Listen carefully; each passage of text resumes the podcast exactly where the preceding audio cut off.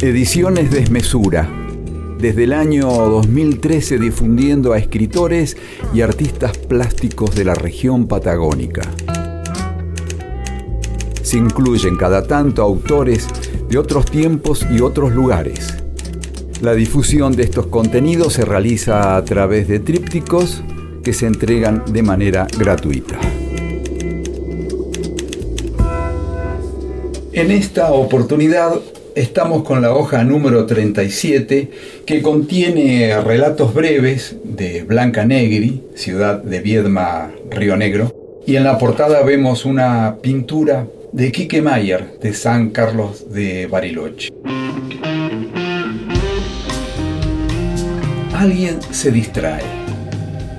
Cuando la reina malvada se sienta frente al espejo, su imagen no se refleja dejando de lado la habitual pregunta sobre la más hermosa del reino, sonríe pensando que no hay como ciertas distracciones para cambiar el rumbo de algunas historias, y escotándose el vestido, se dispone a esperar a Drácula.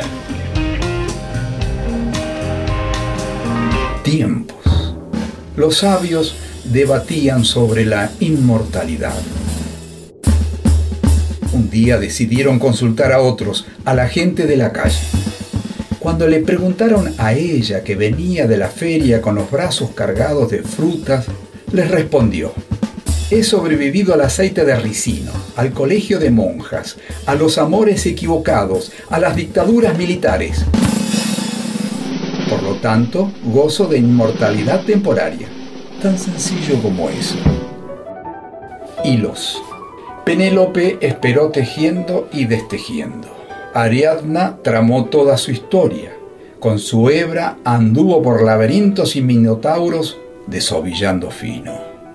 Ahora ella, una paisana de la meseta de Somoncura, dice que no tejerá por él ni por nadie, porque el brillo de las agujas le jode la vista. Fin del mito.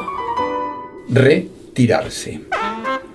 Él se tiró unas cuantas canas al aire o sea, la engañó.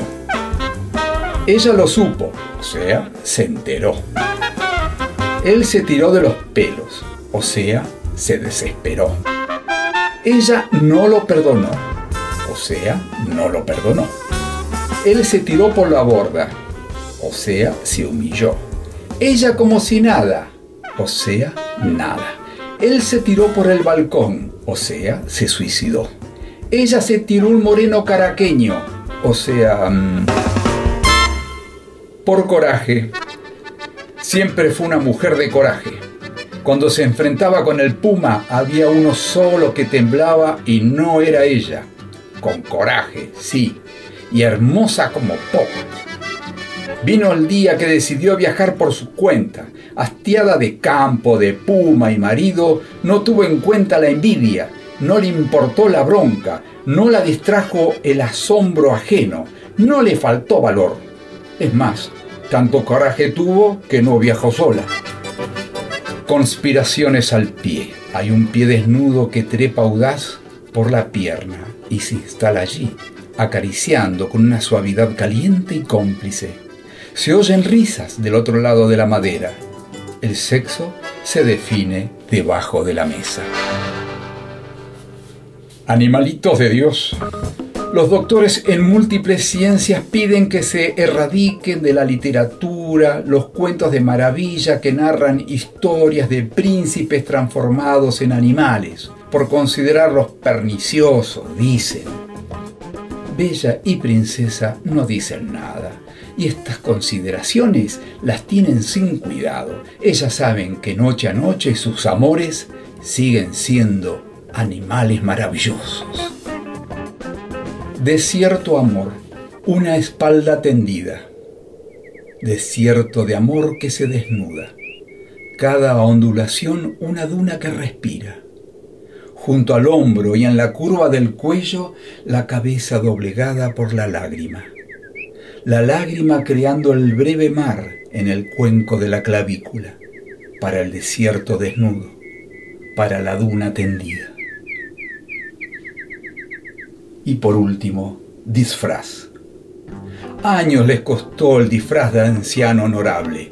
Cuando murió, el pueblo dijo, va, ese viejo de mierda.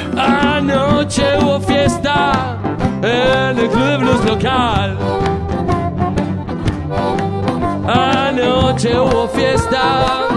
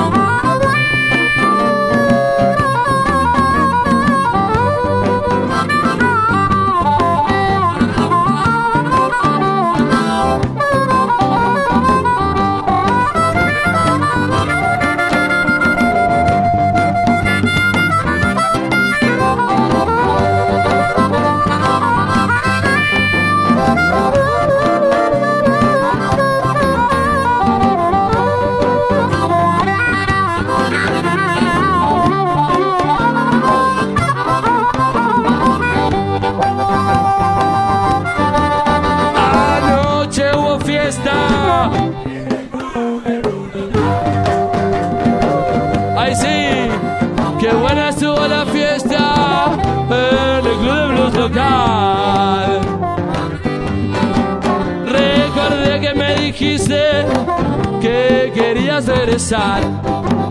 Oye, recordé que me dijiste que vos querías regresar. Siempre te estaré esperando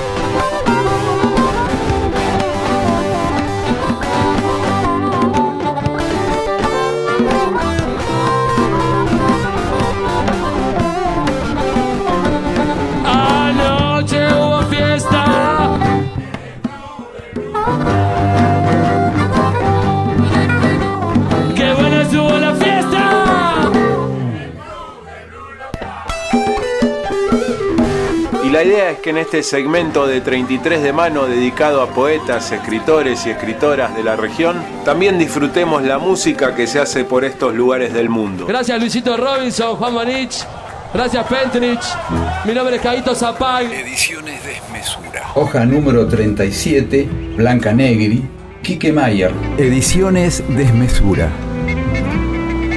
Si querés obtener el material escrito, podés solicitarlo enviando un mensaje pablojaviergil.yahoo.com.ar o por mensaje privado en la página del Facebook Ediciones Desmesura.